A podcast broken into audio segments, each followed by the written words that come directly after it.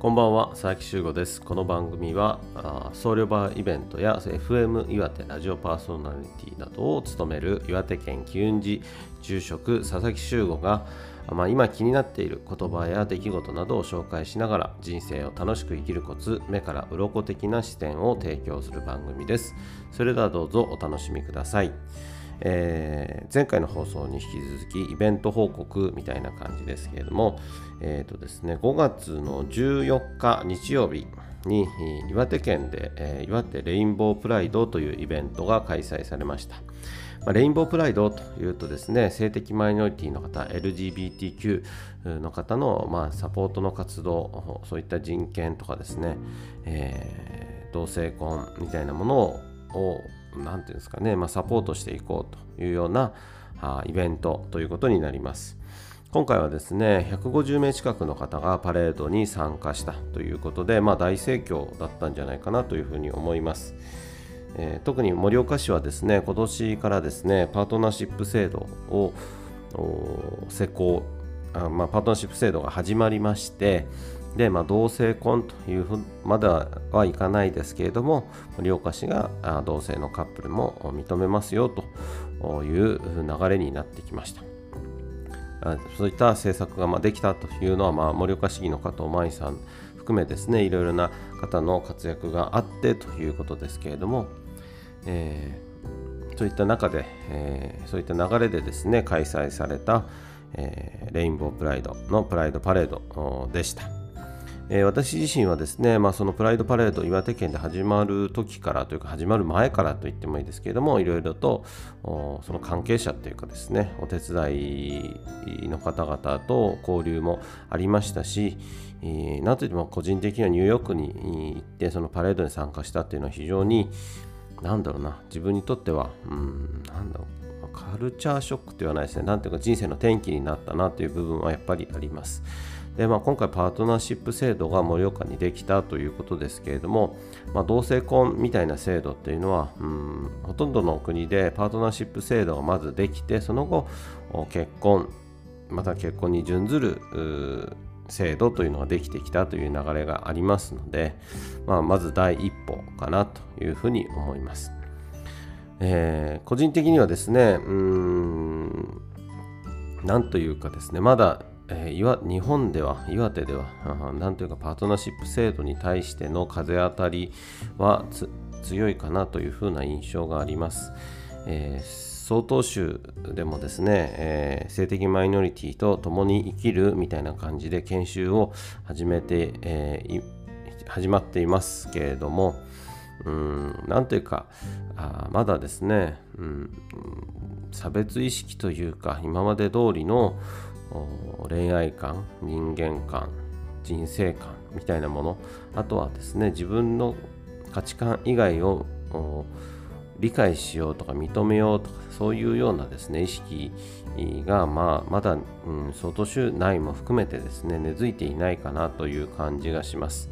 もちろんですね、うん、反対意見私は性的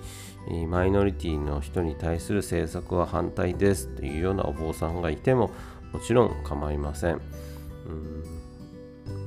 あとは、うん、同性婚、うん、も含めてですねそういった制度を作ることに反対ですというお坊さんがいるのも理解していますけれどもそうですねなんというか多種多様な人まあ、ダイバーシティって言ったりしますけれどもいろいろな考え方いろいろなバックボーンを持った人があいろんな形でね、えー、参加できる社会というのが、まあ、豊かな社会だと思います。えー、ある一定のステータス、ある一定の、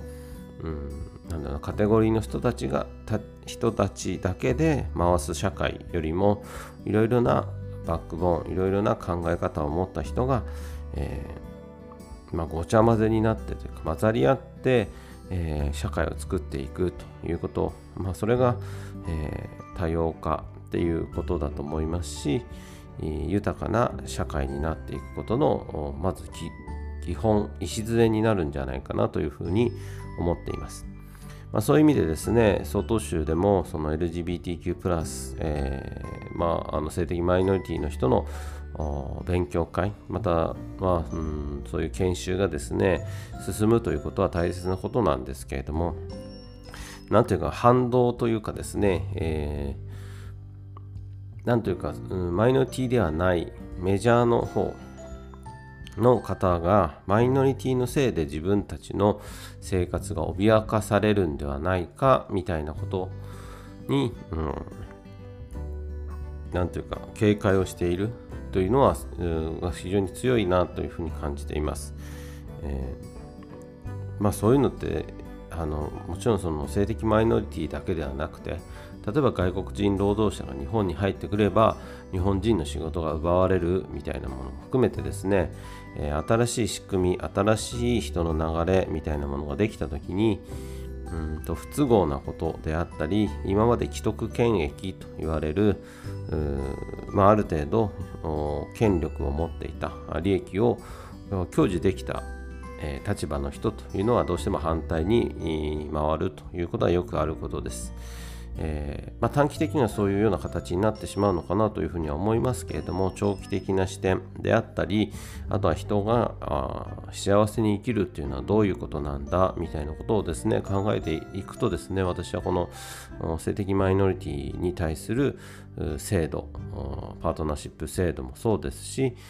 同性婚みたいなこともっと、まあ、その性的マイノリティだけではなくて例えば夫婦別姓みたいなものもですねうん考慮していくべきではないかなというふうに思ってはいます。ただこれは本当に何でしょうかね、まあ、一般の方はもちろんですけれども宗教界っていうのは本当に保守的な人が多いのでそこら辺の理解にですね非常に時間がかかるなというふうには思いますしそういった状況まだまあ、進んでいないって言い方をするとあれですけれどもまだなかなかそういう理解が進んでいない外州の中では、うん、研修会というものがですね逆にな作用反対派みたいな人の意識を強くしてしまうんじゃないかなという作用があるんではないかなというふうにちょっと危惧をしています。うん、なんとなくですねいきなりポッと出てきたような気はします。その外州の中でこういう研修をしてくださいねというのを毎年提示されるんですけれども、その中で今年は性的マイノリティということだったんですけれども、なんかちょっと突然その話題が出てきたなみたいな印象もあってですね、ちょっとそこは心配はしておりました。ただね、あのー、私も含めてですね、そういう性的マイノリティに対するなんだその理解に対する活動であったりそういう活動をしている人とのネットワークコネクションもあったりしますのでそういった方とかをですね、えー、ぜひですね外市の勉強会とかにも来ていただいて、えー、理解を深めていくそんなことが大切なんじゃないかなというふうに思っています。えー、岩手県では6月にですね東京レインボープライドの共同代表の杉山文乃さんを講師としてお呼びして、研修会というのを行う予定ですし、まあ、そういうような形で、え、徐々に理解を深めていければいいんじゃないかなというふうに思っています。はい、えー、今日もお聴きいただきましてありがとうございました。ぜひ番組のフォローをお願いいたします。